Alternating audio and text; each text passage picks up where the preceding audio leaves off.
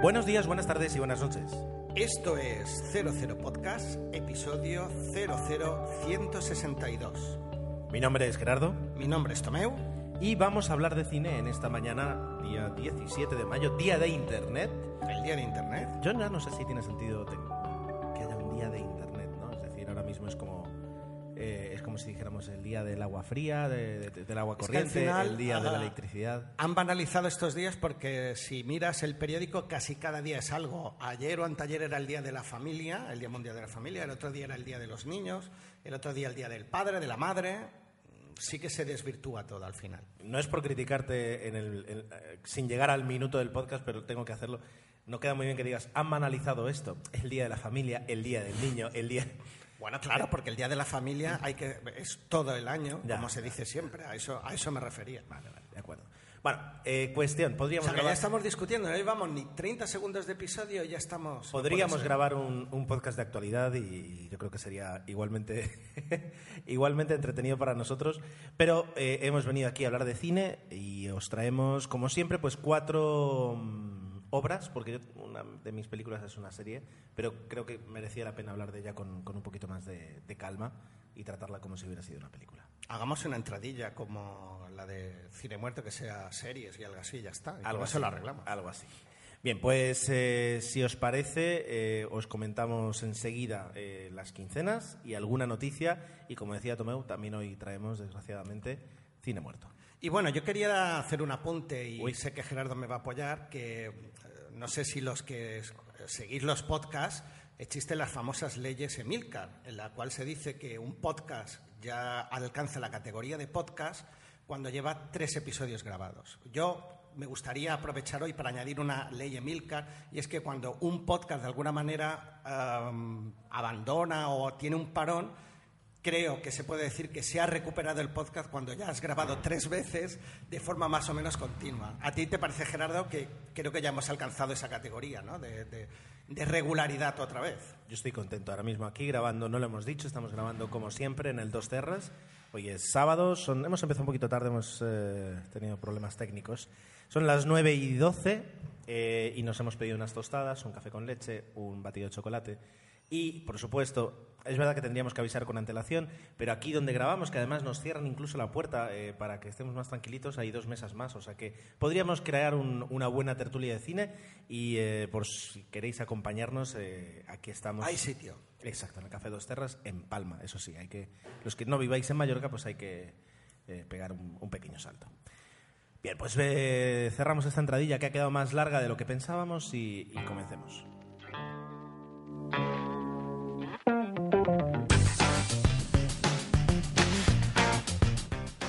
Vamos eh, a cambiar el orden habitual. Si quieres, Gerardo, empieza tú. Ah, de acuerdo.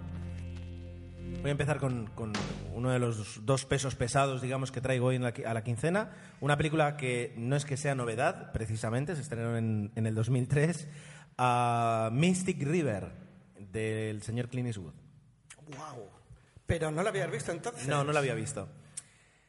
Yo Mystic River- que sí, pero, perdona, pero... Con Mystic River me pasa un poquito con, como me pasó con, con Million Dollar Baby, una película que te dice, no, no, es muy fuerte, y, y muchas veces, pues, dependiendo en el estado de ánimo en el que estés, o del cansancio que tengas, o del tiempo que tengas para ver una película, dices, mira, no, no me apetece ahora mismo asumir todo lo que me va a transmitir esta película, ¿verdad? Entonces, Además, yo la confundí eh, con. O sea, la confundí, no, la relacionaba con otra película que, además, si no voy mal, también es de Kevin Bacon y es de. Eh, ahora buscar el título, y es de un- niños que cuando son pequeños tienen un hecho traumático porque van a un internado, etcétera, etcétera. Y eso les marca-.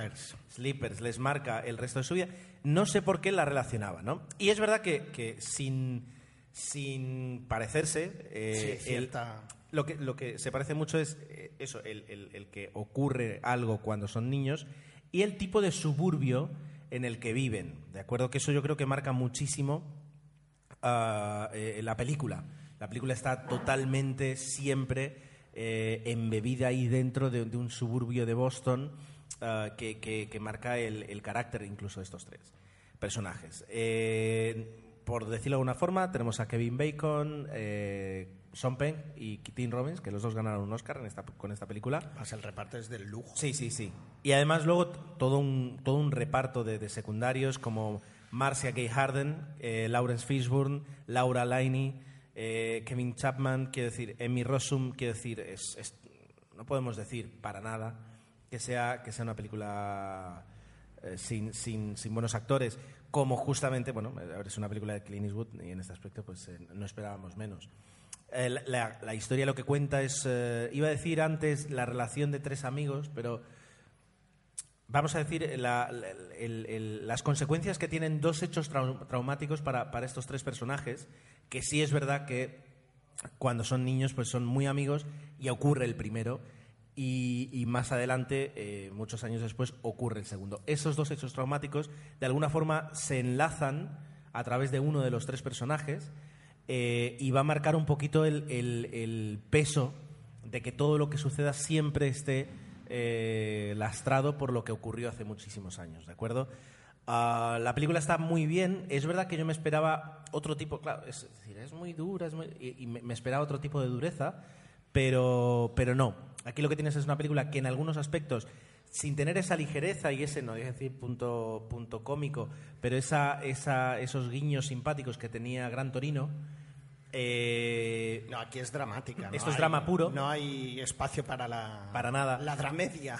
Pero bueno, así como por ejemplo, yo como drama puro de, de, mm, de este hombre, de Clint Eastwood, diría el intercambio con Angelina Jolie, ah, aquí me, tiene, tiene momentos en los que puedes disfrutar de alguna forma eso, de, de cómo él te narra lo- la vida, lo que es criarse, lo que es crecer, lo que es establecerse en un suburbio de Boston. Eso también lo marca mucho y- y es muy interesante. La película está muy bien. El personaje Sean Penn, yo creo que es el, el- el protagonista, el que lleva todo el peso. De hecho, bueno, el Oscar a mejor actor protagonista. Ah, y a mí es verdad que cuando, ya digamos cuando va a hacer, mm, llegando al final la película, no, no, no, no es el final que yo hubiera elegido. Esto. Ahora, ¿qué valor tiene eso? Pues tiene cero de valor, porque entre Clint Eastwood y yo, pues creo que gana él en cuanto a, Bueno, sí, a conocimientos de cine. ¿no? Hay cierta diferencia, ¿no? Pero bueno, es decir, eso sí que me dejó ese puntito esperando yo otro tipo de final ah, que no sucede. Punto. El resto de la película está genial y, y la recomiendo muchísimo si no la habéis visto y si la habéis visto, pues tal vez a ver qué, qué os trae un revisionado. No, no, pues eh, es un acierto siempre, al menos con Clint Eastwood. Pocas veces dices, no me ha gustado una película, pero bueno. Yo ahora te voy a pedir a ti, de tu quincena, que me hagas un salto y me pongas la película más cómica que has visto. Va, vale, para hacer un poco de contrapunto, pues Por ejemplo. las- te diría que, que, bueno, de comedia pura he visto de las cuatro eh, Bienvenidos al Norte, ¿no? La famosa película que batió récords de taquilla y un poco eh, viene en parte en relación con, con el éxito que ha tenido aquí Ocho apellidos vascos, que se lo comentaba a mi mujer, digo, esta película, si la estrenas en Francia o en Italia, yo creo que se van a reír bastante menos.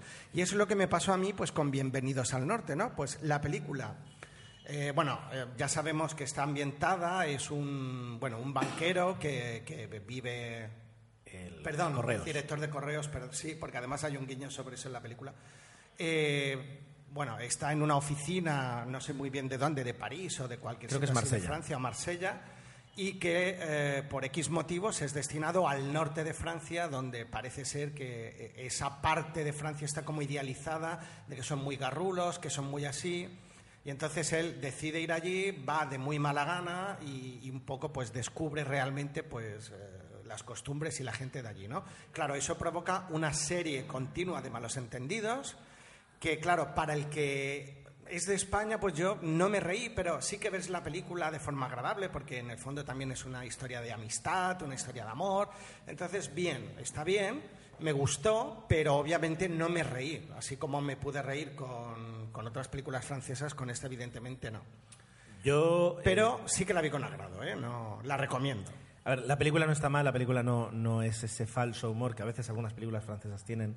Eh, recuerdo haber visto la película que dices, bueno, sí, para el humor francés a lo mejor es muy graciosa, pero aquí no cala. No, la película es- está hecha con cariño y, se nota, y la historia es agradable y es, es bonita. Exacto, es ah, muy Cier- entrañable. Ciertamente. eh, a ver, yo, yo tuve la suerte de poder eh, de poder ver Bienvenidos al Norte y bien- también y Bien- Bienvenidos al Sur, la, la copia italiana que, que le hicieron. Que muchos dicen que la copia española es ocho apellidos vascos y yo, y yo estoy de acuerdo porque viene a jugar un poco con eso, ¿no? Con las- A ver, los tópicos de cada país. El, eh, yo creo que es muy arriesgado aventurarse a decir que es una copia porque, es decir, por ejemplo... o sea, bien- copia bien- no, la equivalencia. No, no quería decir copia, Bien- evidentemente. Bienvenidos al Sur cuenta exactamente la misma historia, la de, la de, un, la de un director de una oficina de correos que por X motivos eh, él espera ser trasladado pues a Milán y sin embargo es trasladado a Nápoles, a un pueblecito de Nápoles. Claro, parte de la, de la, de la gracia de este- la película, tanto de una como de otra, parte de la... Espera, voy, voy a separar el aceite porque está sonando... Ya está. Parte de la gracia de, la- de las dos películas es el, el- el acento, la forma de hablar. Sí, eso quería matizar. Yo la he visto en la versión doblada. ¿Vale? Eh, en la versión doblada en castellano, claro, eh, eh, no te imitan un acento francés, sin embargo te hablan de una forma un poco rara. Es decir, y, y, de hecho muchos franceses se ríen mucho de la picha. forma de la forma en la que se- la que hablan eh, eh, los, los franceses de esa región. Exacto, Así como, y yo por ejemplo que, que vi, eh, ¿cómo era? Gomorra, aquella película de, de- Sí, sí. Vale, pues yo me acuerdo que salí y Jesús, que sabe que ah, soy italiano, me dijo, ¿qué, qué, qué tal? el-?" Digo, "Es que no he entendido absolutamente nada de italiano. Porque ya digamos, por ejemplo, en Nápoles, en esa parte, hablan un, un dialecto, no, no sé si llamarlo un dialecto, pero hablan con, con un acento y con, sí, es casi casi un dialecto tan diferente al italiano estándar que, que no lo entiendes. Pues en Bienvenidos al Sur pasa lo mismo, en, en Bienvenidos al Norte ocurre lo mismo, y eso es algo que, por ejemplo, si nosotros, por decirlo de alguna forma, aquí, ¿dónde podemos tener el acento más fuerte? Pues yo qué sé, en Cádiz Bueno, exacto, y en, algunas partes de y en algunas partes de Galicia, ¿no? Por ejemplo. O el País Vasco con esa dureza del Pero bueno, castellano. en cuanto a acento que, que te cuesta entender, o bueno, perdón, aquí mismo en según qué Bueno, pueblitos de en Sapobla, entender a alguien hablar castellano es... castellano o mallorquín, quiero decir, eh, si te vas a según qué pueblos, es decir, aquí la gente de Palma... cualquier otro, ¿eh? que parece que... Eh, cuestión, es decir, eso forma parte de, de la película y de la gracia de la película. Cuando lo ves doblado o simplemente no, en- no, no- no entiendes esa, esa- ese gesto, digamos, eh, lingüístico, ese gesto cultural, pues la película, quieras o no, te va a perder. Por suerte, la historia que está detrás es bonita, es divertida. Eso es lo que yo te quería decir. Al Exacto. final la historia, como es tierna y es sobre la amistad, pues eso hace que la película valga la pena. Claro. O sea, independientemente de que nos vayamos a reír, o sea, un poco el mensaje es no la veáis como que vamos a ver la comedia que nos vamos a partir de risa, sino que para los que somos de fuera de Francia creo que es una película tierna, muy agradable y que la vas a acabar de ver con una sonrisa. Y eso, yo creo que ya por eso merece la pena. Entonces, eh, simplemente un apunte. Claro, entre un pueblo lluvioso, gris y húmedo y frío del norte y un pueblito de costa del sur del- de Italia, eh, claro, ya solo por la, por la belleza visual, Por el contraste, bienvenidos al sur gana. A mí me resultó más divertida, eh, es verdad que la vi primero, el sur que el norte, pero bueno, vamos a ver. Pues Muy bien, Yo la veré también y, y ya sí puede juzgar. continuemos, continuamos para Bingo. Bueno, pues venga, ahora tú, ¿qué de tus tres películas que te quedan, cuál eliges ahora? Ah, ¿me das a elegir a mí? Sí. Ah, en este caso, pues venga, vamos a pegar un salto para no, no, no quedarnos eh, eh, en ningún tipo de género. Y os voy a hablar de The Croods. Bueno, No ahora sé. directos a, bueno, de, Sí. de la comedia al cine de animación y acabaremos hablando de cuentos de Perrol. Los Croods, una aventura prehistórica. Eh, a ver, Yo la comenté aquí Mira, en el episodio, yo- en un la episodio. verdad es que no me acuerdo. La IMDB le pone un 7,3. eh, va- vamos a, digamos, a sacar datos, ¿no? Es decir, voces tiene a Nicolas Cage haciendo un poquito del padre, Emma Stone haciendo de la Pero la has visto doblada, porque eso sí, sí, si no la hemos visto en versión original, obviamente no tiene ningún... Hubo partes, valor. hubo partes en, en que las vi en, en versión en versión tal.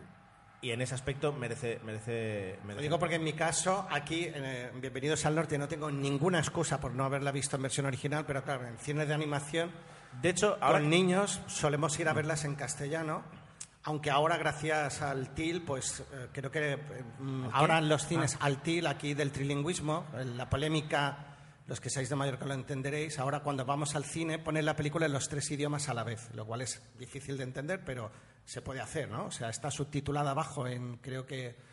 La En gente castellano, arriba en catalán y luego se... sabes que la gente se piensa que lo dices en serio. Bueno, me da igual.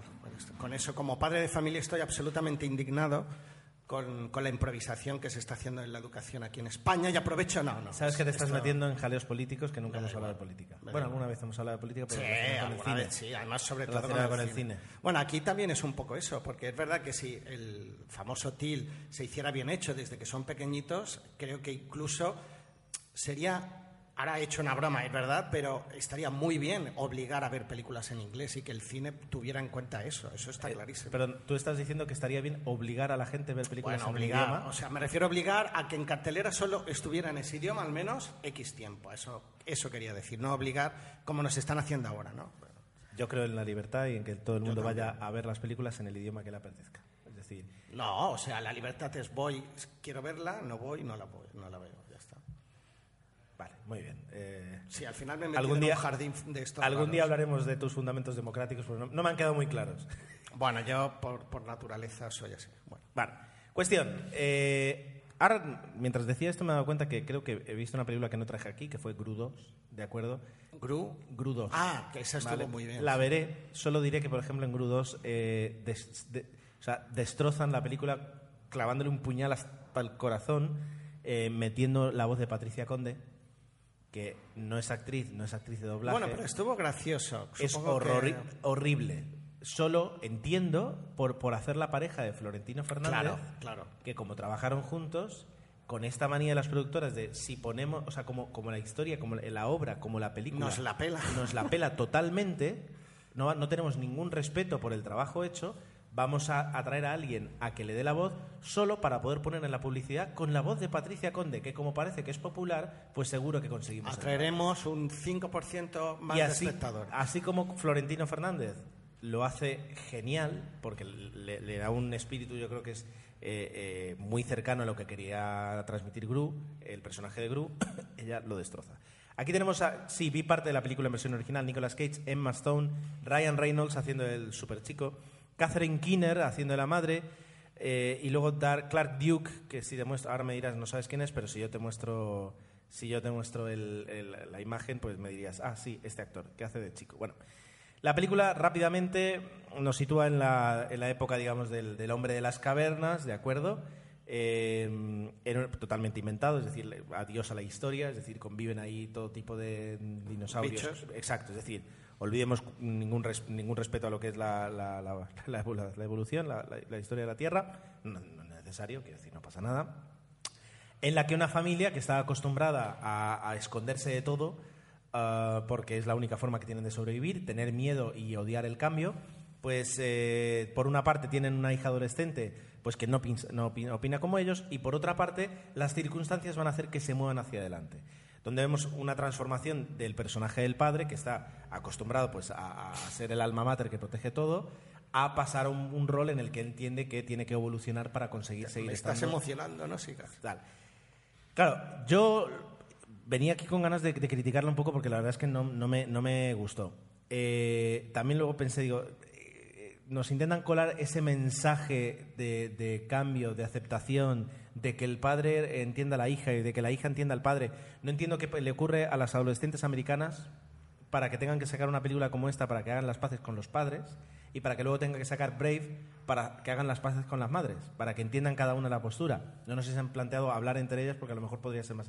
Bueno, tú pronto vas a tener una hija adolescente, ya me dirás si es posible hablar con ella. A ver si... No, en todo caso le puedo poner Brave. Exacto. En el momento. Que Brave, no le gusta a mi hija. Cuando se enfade con tu, con tu esposa, Brave. Cuando se enfade contigo, Cruz. Cruz. Ay, Cruz. ¿Vale? Entonces, va por ahí.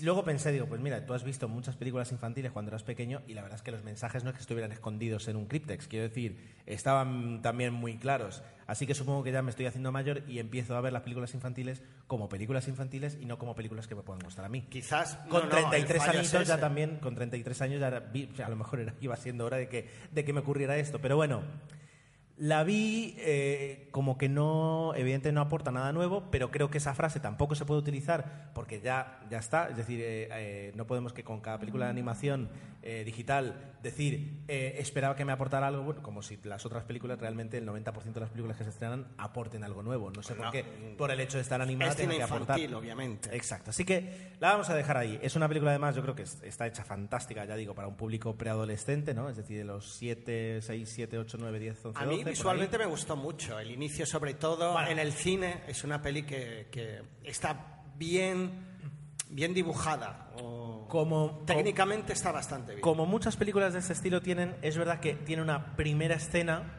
eh, trepidante, nunca Me mejor dicho, y que está muy bien hecho.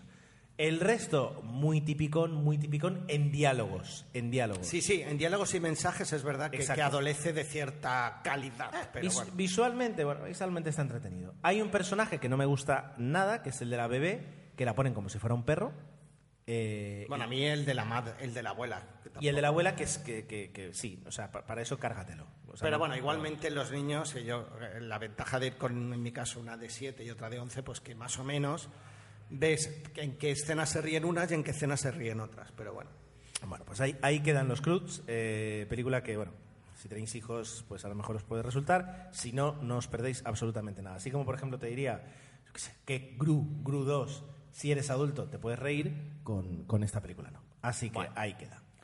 Pues Ahora- voy a cerrar yo, si quieres. Cierra tú este primer bloque. Yo voy a dejar, os voy a dejar las dos pelis que me han entusiasmado para el siguiente bloque y así generamos un poquito de expectativas y de emoción. Y la última eh, que he visto, o sea, que fue la primera de- después de grabar el podcast, la, he- os quiero decir, ¿Eh? voy a hablar de Séptimo. Séptimo es una película, eh, no sé si es coproducción española o no, pero argentina, en la que está protagonizada eh, nuestro queridísimo y, y valorado Ricardo, Ricardo Darín. Darín y Belén Rueda. Y una Belén Rueda, pues que, que la verdad la, la edad le ha hecho estragos, pero no porque haya envejecido, sino porque se ha querido retocar para parecer más joven, lo cual ha hecho el efecto que yo a partir de ahora ya voy a llamar eh, Nicole Kingdom, ¿no? que la cara se queda totalmente desfigurada y la expresión desaparece. ¿no? Ya una carga dramática eh, en Belén Rueda, acordémonos pues en el orfanato y tal, pues que, que- te sobrecogía, ahora queda un poco desfigurado. Me sabe mal, pero, pero es así, ¿no? Yo no sé qué se ha hecho en los pómulos y tal, y se ha puesto un poco de labios, no lo sé, pero no es la Belén Rueda pues que- que antiguamente nos emocionaba, eh, con Mar adentro, por ejemplo, etcétera. Pero bueno, ahí está. Eh, séptimo y nos cuenta pues la historia de un abogado pues que tiene está separado que en este caso es Belén Rueda y tienen dos niñas que comparten y se las va a llevar al colegio y él vive en un séptimo piso su mujer y hacen el juego de yo bajo en ascensor y los niños bajan por la escalera. Y la premisa es esta llego abajo y los niños no aparecen. Y a partir de aquí pues se desencadena todo lo típico de que dónde están mis hijos, qué ha sucedido y empiezas a hacer todo tipo de cábalas de realmente lo que ha pasado. De fondo tenemos una historia de abogados y tal y todo parece intuir, incluso si ves el tráiler, pues por dónde van a ir los tiros, ¿no? Y de eso va un poco la historia. No hay más. Yo veo una buena interpretación, correcta interpretación de Ricardo Darín, pero sin ningún tipo de esfuerzo por su parte, correcta interpretación de Belén Rueda, de los personajes, una historia que está entretenida y luego al final pues te puede gustar o no, eh, te cuentan realmente qué es lo que ha sucedido y, y ya está. Si sumas dos y dos, te puedo decir, supongo que diez minutos antes del verdadero desenlace ya te haces una idea de lo que ha pasado. Pero bueno, la verdad es que a mí me entretuvo, pero mm, poco más. Es una peli que no va a pasar a la historia, que se ve, que para una tarde de domingo con unas palomitas, pero que no, no, no va a trascender ni como la mejor interpretación ni nada. Estas películas que cuando eres padre yo creo que te tienen que costar más ver. Claro, yo creo que como padres pues sí que te sobrecoges un poquito más y eso está bien, pero claro, no la premisa es buena, pero no como, como otros géneros que intentan, por ejemplo, ahora, perdonad la comparación, parece que soy Gerardo, pero la época de tiburón, ¿no? Que al final cogiste miedo y incluso en Mallorca ibas a la playa y tenías miedo de ver un tiburón. Eh, aquí a lo mejor es, pues no voy a dejar nunca más que mis hijas bajen por las escaleras. Pues la verdad es que eso no, no llegas a ese punto. La, la trama no, no la cargas tanto como para que realmente eso suceda. Al final no es tanto la película y se centran mucho más en, en un poco en el misterio, pues que no consiguen eso, el sobrecogerte de tal manera pues que cuando acabas la película dices, bueno, ni se os ocurra volver a bajar andando, por ejemplo. Pero bueno. Bueno, pues ahí queda, no creo que la vea, la verdad. Sí, sí, la, la idea no me, no me entusiasma. si te gusta Ricardo Darín, está, está bien. entretenida. Pues vamos a aprovechar aquí para eh, parar, eh, pedir eh, otra ronda tal vez de lo que estemos tomando y que traigan noticias y cine muerto también. Bueno, pues me he dado cuenta que últimamente empezamos aquí directamente con la música, con, con la entradilla que nos dejó que nos dejó el señor Mirindo de OTV Podcast del cine muerto. Y claro, primero hablamos de cine muerto y luego de la noticia. Queda un poquito como sombrío empezar de- de- después de una pausa con, con esto, ¿no? Es decir, con, con el cine muerto. Así que traigo antes la noticia, casi casi coincidiendo eh, con, con el 70 cumpleaños de George Lucas, el 14 de mayo. Ah, el otro día, pues, eh, en la cuenta de Twitter de Bad Robot, que es la productora de JJ Abrams, publicaba un tuit en el que solo había una foto, ni siquiera eh, tenía un texto, sí tenía un hashtag que era Day One, día uno. Y la foto lo que se puede ver es una claqueta de cine, de estas modernas, digitales, etcétera, etcétera, donde abajo, eh, que aparece, perdón, tiene que aparecer el título de la película, ponía, y además con toda la tipografía, Star Wars Episodio 7. Director JJ Abrams, cámara, cámara Dan alguien. Hasta ahí ya no llega la foto. Eso significa que el rodaje de la- del séptimo episodio, de la séptima película de la saga de Star Wars, ha comenzado y en un principio, ah, por lo, o sea, todavía mantiene como fecha de estreno, en un principio, el 18 de diciembre de 2015. Ay, Dios mío. O sea que queda un año y medio para que estrene el séptimo episodio. Yo te debo reconocer al final que, que- que, viendo el desastre de la, de, la, de la trilogía última, que ya he perdido toda esperanza de nada. Entonces estoy poniendo mis expectativas no a cero, sino a menos 20. Y, seguro que iré a verlo, pero que lo que está haciendo Disney con la saga no tiene nombre, porque ya lo comentamos la semana, en la quincena o el episodio anterior. Eh, están metiendo episodios, eh, legos, de todo, para ganar pasta mansalva. Y no sé, sí que se ha confirmado la presencia de los tres actores principales de, de la, ante- de la saga original, como es Harrison Ford, Mark Hamill y Carrie Fisher. Carrie Fisher, y veremos a ver. Eso para mí sí que es un aliciente, pero no sé. Vamos, es decir, yo por una parte, lo que iba a comentar, anteriormente a esta foto, la otra foto muy famosa es una foto, digamos, de, de repaso del guion. Sí, todo es en la mesa. que se sí. Eh, y el hecho de eso, de lo que tú dices, es decir, que la saga ahora mismo, quien, con- es decir, eh, quien va a continuar la saga eh, como actores son los protagonistas de las originales, al menos lo que nos, creo, que nos garantiza es que esta secuela no va a tener nada que ver con la precuela anterior, es decir, en la que se metieron actores nuevos, donde Claro. el feeling era totalmente diferente. Yo creo que JJ Abrams, eh, a diferencia de, George Lucas, eh, cuando se puso a hacer eh, el- la, la precuela, las precuelas, tiene, tiene, ya no voy a decir el tacto, sino que tiene, sabe medir la temperatura del público, sabe un poquito lo que espera el público para, para que no se lleve una decepción. Vamos a decir además que él ha, conseguido reiniciar la franquicia de Star Trek.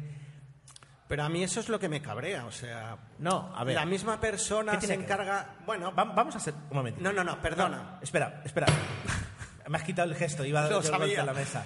¿Vale? Vamos, vamos a ser Perdona, no, no, profesionales. no, no, no, no. no, no, no, déjame a mí. Vamos a ser profesionales y nos vamos a quitar la tontería esta de que es que el que hace Star Trek no puede hacer Pero Star Wars. Para ti, para mí será una tontería, pero para muchos fans de Star Trek, barra o fans de Star Wars, creo, creo que tiene que ser un insulto Tal a vez- la inteligencia. tal vez o sea, la misma persona... No, yo no... Tal vez, Yo he hablado con gente defensora de Star Wars y les parece una barbaridad. tal vez los que piensen eso. A mí me da igual. Tal vez los que piensen eso tendrían que dejar la habitación de casa de sus padres e irse a vivirse solos ya. Irse a un rincón a no, no, ya es, hora- ya es hora, ya es hora de que maduren un poquito en la vida. Quiero decir, a poco, a poco que conozcas eh, el, Tienes el- por qué faltar a, a la cantidad de gente que se disfraza una vez al año para conmemorar el Yo aniversario ten- de... Tengo un amigo que ganó un premio, Santi, arroba Spantax, Un ganó beso un a premio, Santi. un beso a Santi, que es, eh, un- Yo estaba el día de ese premio. exacto, y es una persona De Han Solo iba disfrazado. Tam- es una persona racional y normal. No hace falta eh, estar loco para, para disfrazarse. Todo lo contrario. Me parece algo muy cuerdo. Yo no he dicho Lo que, estaban locos. Tú que sí, está- tú me lo has- estás transgiversando las palabras. implícitamente lo has dicho. Lo que quiero decir es, ya está de estas tonterías de, de ah, no, es que...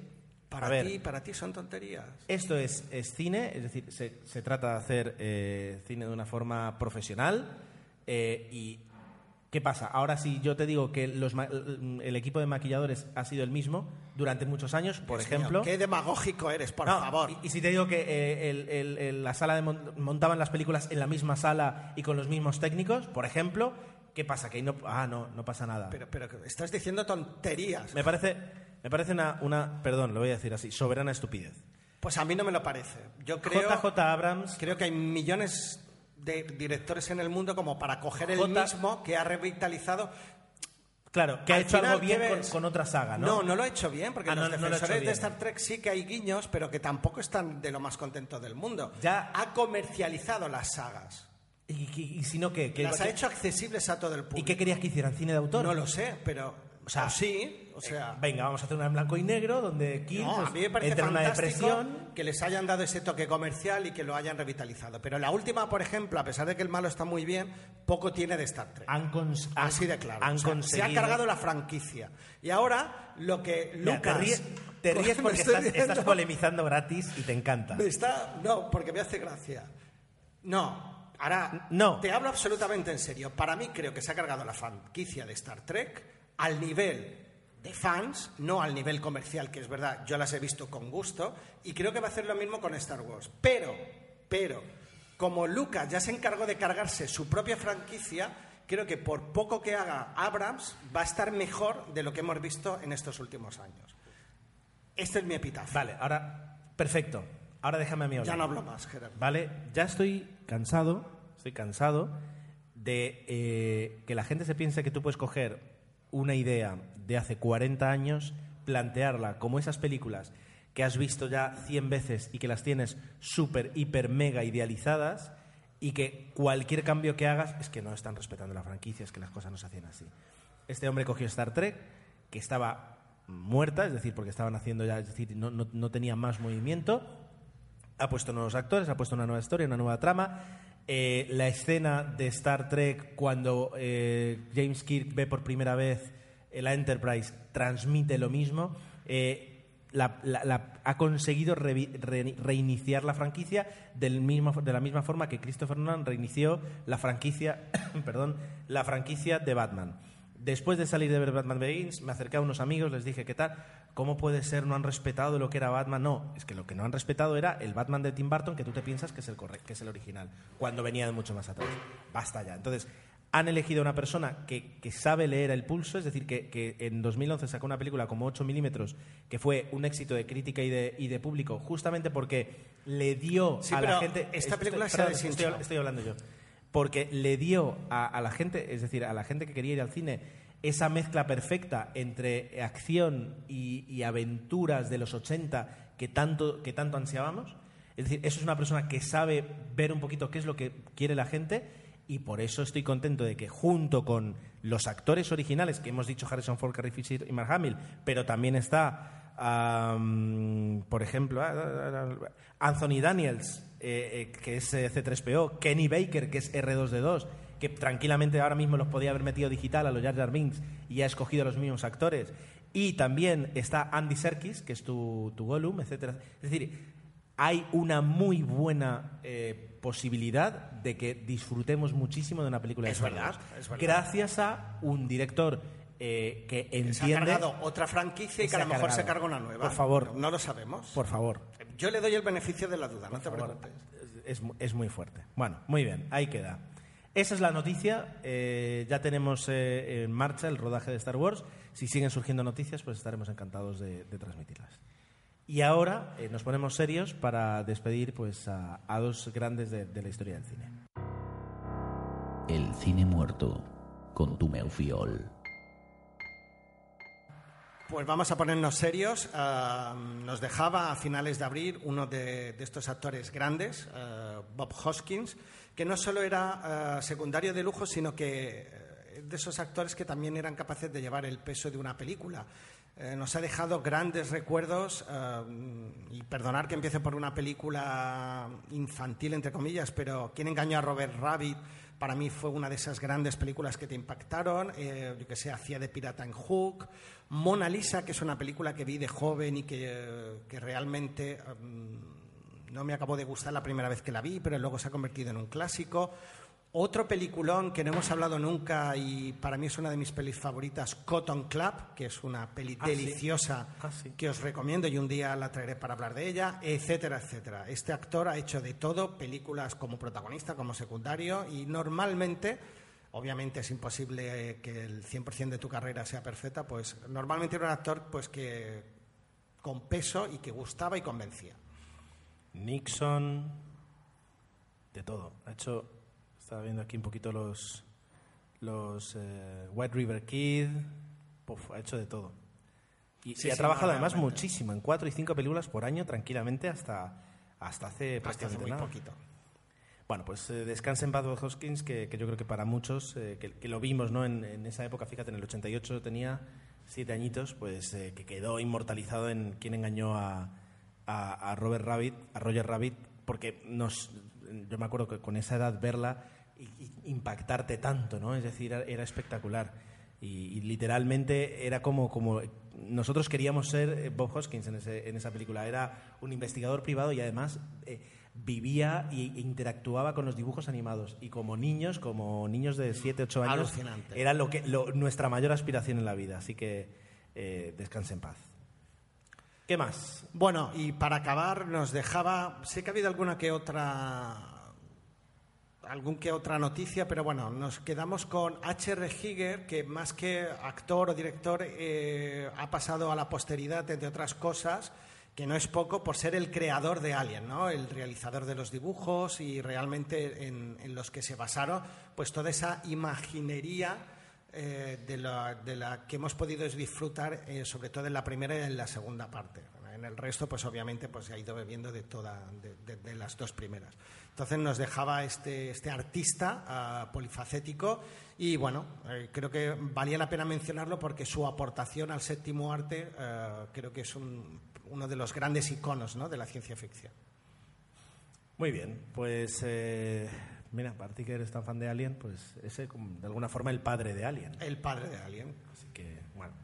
Pues eh, hecha la mención, yo creo que obligada a estos dos, a estos dos grandes eh, profesionales del, cine, vamos a partir aquí el podcast, vamos a, quitarnos esta pesadumbre y volveremos a hablar de cine.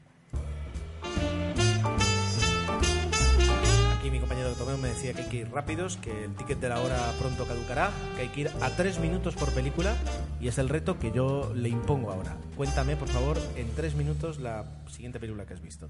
Que has dicho que te guardabas las dos mejores. así Sí, tú me sabe mal porque al final el tiempo, eh, menos tiempo se lo voy a dedicar para mí a las dos películas. Bueno, las dos últimas películas que he visto y que realmente me han gustado, eh, una de ellas es Enemy de Jake Gyllenhaal, creo que es Gyllenhaal. el protagonista, el de Donnie, bueno, yo digo el protagonista de Donnie Darko, que es un actor que a mí siempre me gusta porque tiene sabe dar presencia a sus personajes, dirigida por Denis Villeneuve y creo que es una producción canadiense, pero al ver los títulos de crédito también había por aquí mucho mucha coproducción porque había productoras españolas metidas en el ajo, etcétera, etcétera. Ajá. Estamos ante una película mm, totalmente. ah, esas típicas películas que cuando acabas de ver, como es el caso de Donnie Darko, te tienes que ir corriendo a Google para entender realmente qué coño has visto. Es una película muy complicada. No digas tacos, por favor. Perdón por el taco. Hay que decir que está basada en la novela de José Saramago. Correcto. E- Esa es la premisa inicial y lo que nos cuenta la historia, que esto un poco es el hilo conductor. Y yo creo que lo que me atrajo tanto en el tráiler como al leer el guion, que, eso es lo que hay que valorar, ¿no? Lees este pe- trocito de guion y dices, jo, pues me apetece ver esta película. Estamos ante un profesor ah, cuya vida es muy, muy rutinaria, muy oscura, muy... Bueno, no, oscura no, muy rutinaria, eh, mm, que en un momento dado, ah, y por ciertas casualidades que eh, podréis ver en la película, descubre a una persona igual que él, totalmente igual. Entonces, eso hace pues que quiera averiguar realmente que, quién es y, y- y- y- y un poco pues todo lo que, lo que supone el, el haberte reconocido, el haber visto a alguien igual que tú. No, obviamente damos por hecho pues que no es un hermano gemelo, etcétera, etcétera, ah, con lo cual todo es un misterio. A partir de ahí se suceden una serie de escenas, ah, se mezclan sueños, al final un poco nos cuenta pues esa relación que se va a establecer entre, entre, entre los personajes, bastante complicada, pero que le va añadiendo ah, cierto toque ese toque onírico, estamos ante una película muy oscura, con unos tonos muy grises, para dar esa sensación de angustia, que es lo que pretende que en todo momento no sepas qué te va, qué te va a pasar. ¿Qué ocurre? La película acaba de forma eh, impactante o de forma, mm, de, digo, lo dejamos aquí y ahora tú decides qué es lo que has querido entender.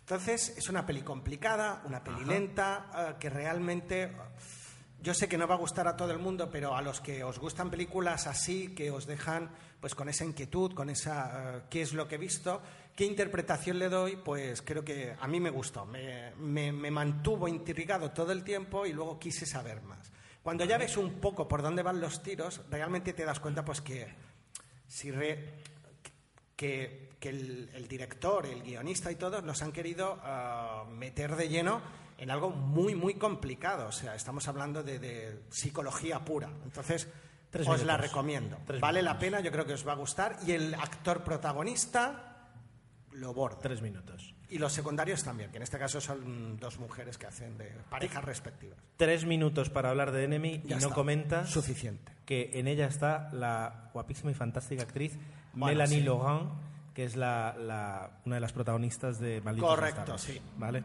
Vale. y Sarah Gaddon, que no le vamos a No, no, quitar el protagonismo, y un cameo, pero no por ello, no por ello, no deja de ser importante de Isabella Rossellini. Ya. Se acabó. Vale. Muy bien. Eh, Yo no seré tan implacable. no, no, no, yo me pongo aquí el crono también. Es decir, Venga, aquí vale. Las cosas como son. Tengo tres minutos para Carlos. hablar de Elysium, me sobran. la quise traer porque, mm, al fin y al cabo... Espera, espera, espera, que hace tiempo que no lo hago. Matt Damon. Exacto. Y básicamente la traigo porque todavía no me creo que Matt Damon haya participado en una película así, la verdad. Es un hombre que normalmente elige bastante bien sus películas, que tiene una carrera pues ahí bien ¿Por qué dices eso? Tampoco es tan mala. es, es mala, mala. Es No estoy de acuerdo. No hay nada, nada que se Mira, pueda salvar. Estoy tan desacuerdo contigo que voy a cerrar ya el episodio. Yo me voy, cierras tú. Muy bien. A ver, por una parte, ¿qué tiene, o sea, ¿cuál es la trama principal? O sea, sí, yo ya la- leí el argumento, lo de en un futuro la Tierra está tan jorobada que las clases pudientes se embarcan en una supernave que está orbitando la Tierra sí, es verdad. y los pobres se quedan en la... bueno, con eso puedes hacer muchas cosas, quiero decir, con eso puedes hacer... mm, Y ya se han hecho muchas Y se han hecho muchas cosas, ¿vale? Eh, ahora lo que yo te pido es que me expliques ¿Dónde está el sentido eh, de... O sea, ¿quién es el malo? ¿Cuál es la trama principal? ¿La mala quién es? ¿Es Jodie Foster? ¿O, o es lo- los otros malos a los que se enfrenta Matt Damon? La sociedad, el... No, no. Vale, sí. La película, es decir, do- la- ¿hay una historia? No, no es una historia de amor. ¿Qué es? ¿No es, una, ¿Es una historia de amor? No lo sé. ¿Qué es? Luego, ¿cuál es la prioridad de Matt Damon?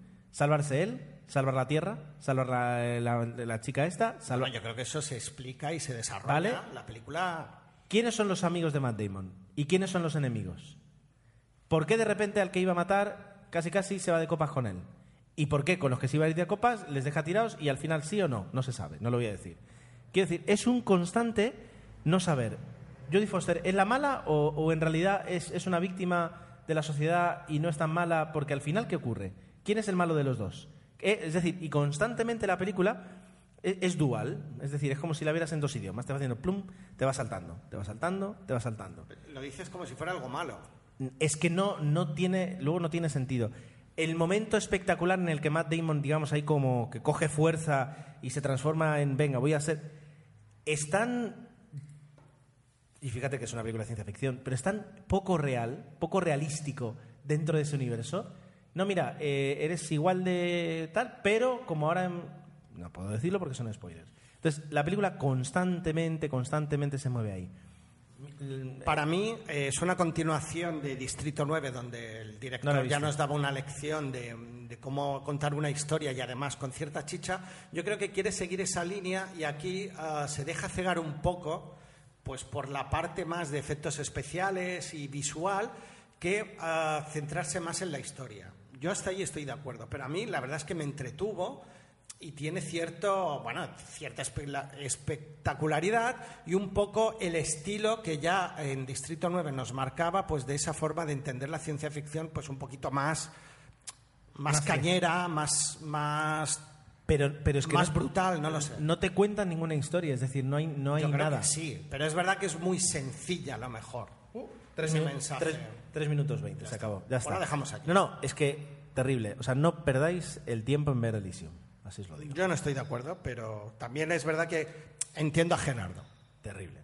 Venga, Vale, pues me dejo película. la última película. Os dejo un pequeño caramelo que se titula Le Weekend. Si os gustan las películas tipo de diálogos desarrolladas eh, con calma, donde dos actores pues se van conociendo o bueno, no, no van.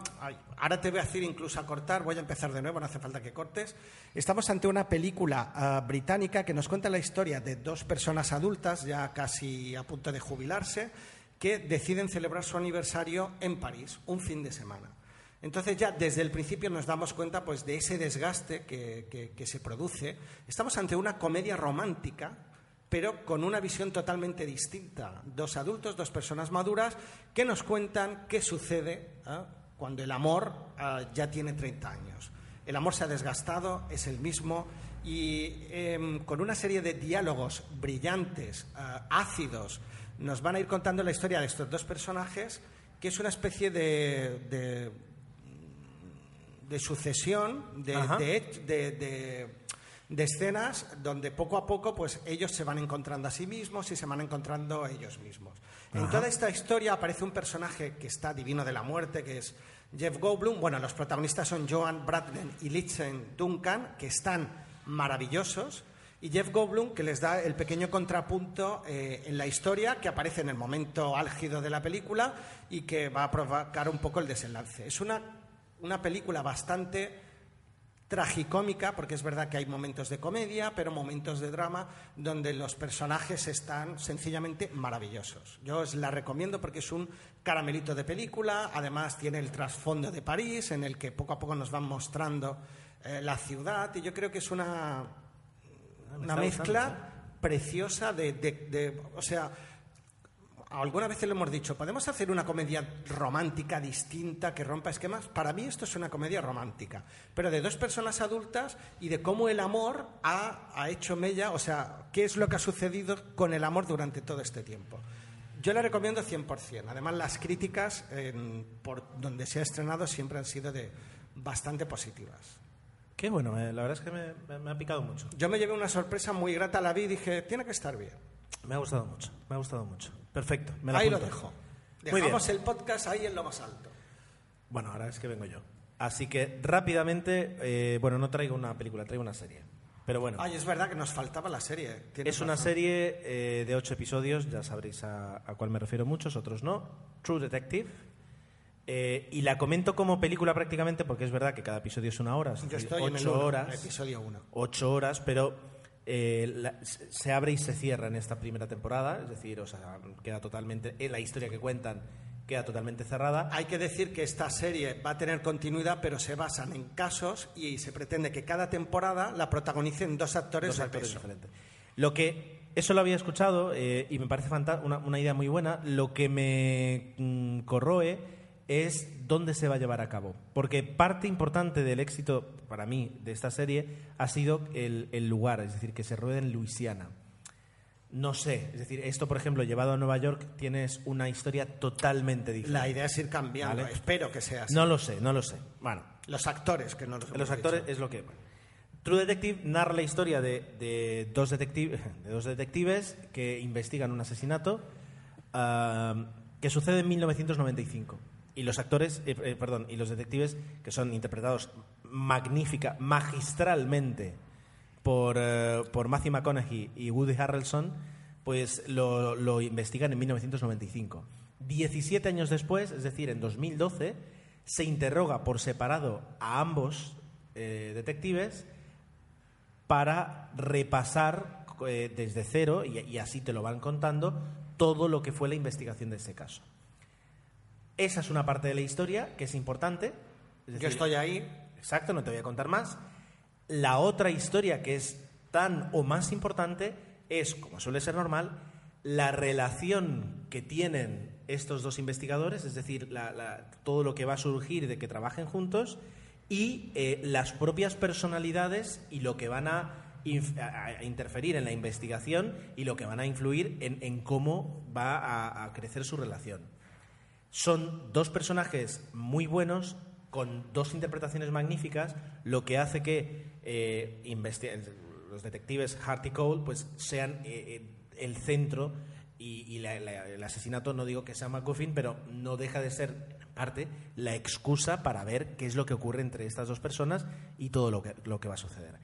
Hay algunos actores secundarios de peso, del cual yo tengo que destacar que me gustó muchísimo el papel de Michelle Monaghan, que hace de la mujer de, de Woody Harrelson, del- Ah, del- vale. del detective Hart. Y ya digo, por una parte el asesinato, por otra parte la relación entre ellos, y el tercer pilar de esta serie, para mí, es Luisiana. Es esa, ese, ¿cómo decirlo? Ese escenario deprimido, triste, monótono, auténtico que, que les ofrece a ellos eh, ese escenario en blanco, ese fondo en blanco que les permite a ellos eh, entrar don- donde tienen que entrar. Solo voy a decir más que me ha dado muchas ganas, después de ver True Detective, revisionar, que eso lo hizo Jesús hace tiempo, eh, Twin Peaks. Aunque empezando a ver Twin Peaks ya me he dado cuenta que, que- y no lo recordaba porque era muy pequeño y no la vi entera, porque tenía 10 años, no era A tampoco mí me daba hasta miedo. Pues que tiene muchas partes de, de comedia casi Twin Peaks. Sí, sí, sí. Y claro, aquí lo que, o sea, no vais a soltar una sola carcajada en las ocho horas que dura la serie, porque es eh, eh, realmente para, para disfrutar.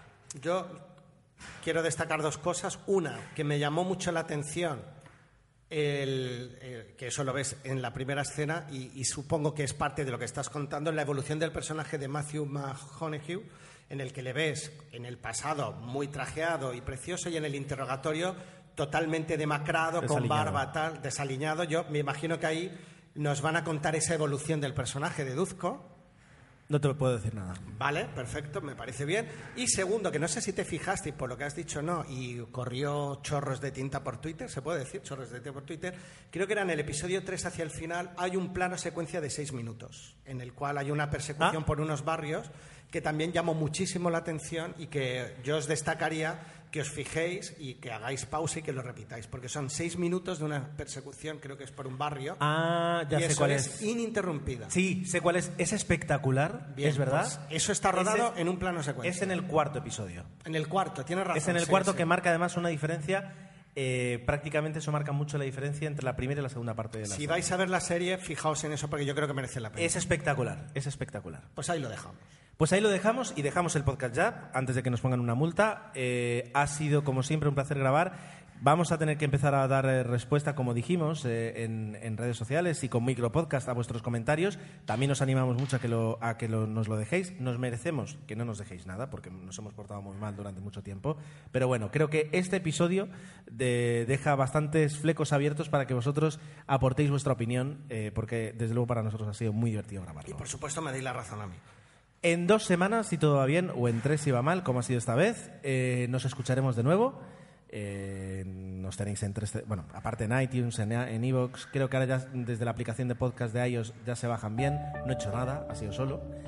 Eh, y lo tenemos, eh, bueno, y nos podéis encontrar en 00podcast.es, en 00podcast.gmail.com, en la cuenta de Twitter y Facebook, os imagináis cómo es, barra 00podcast, y poquito más.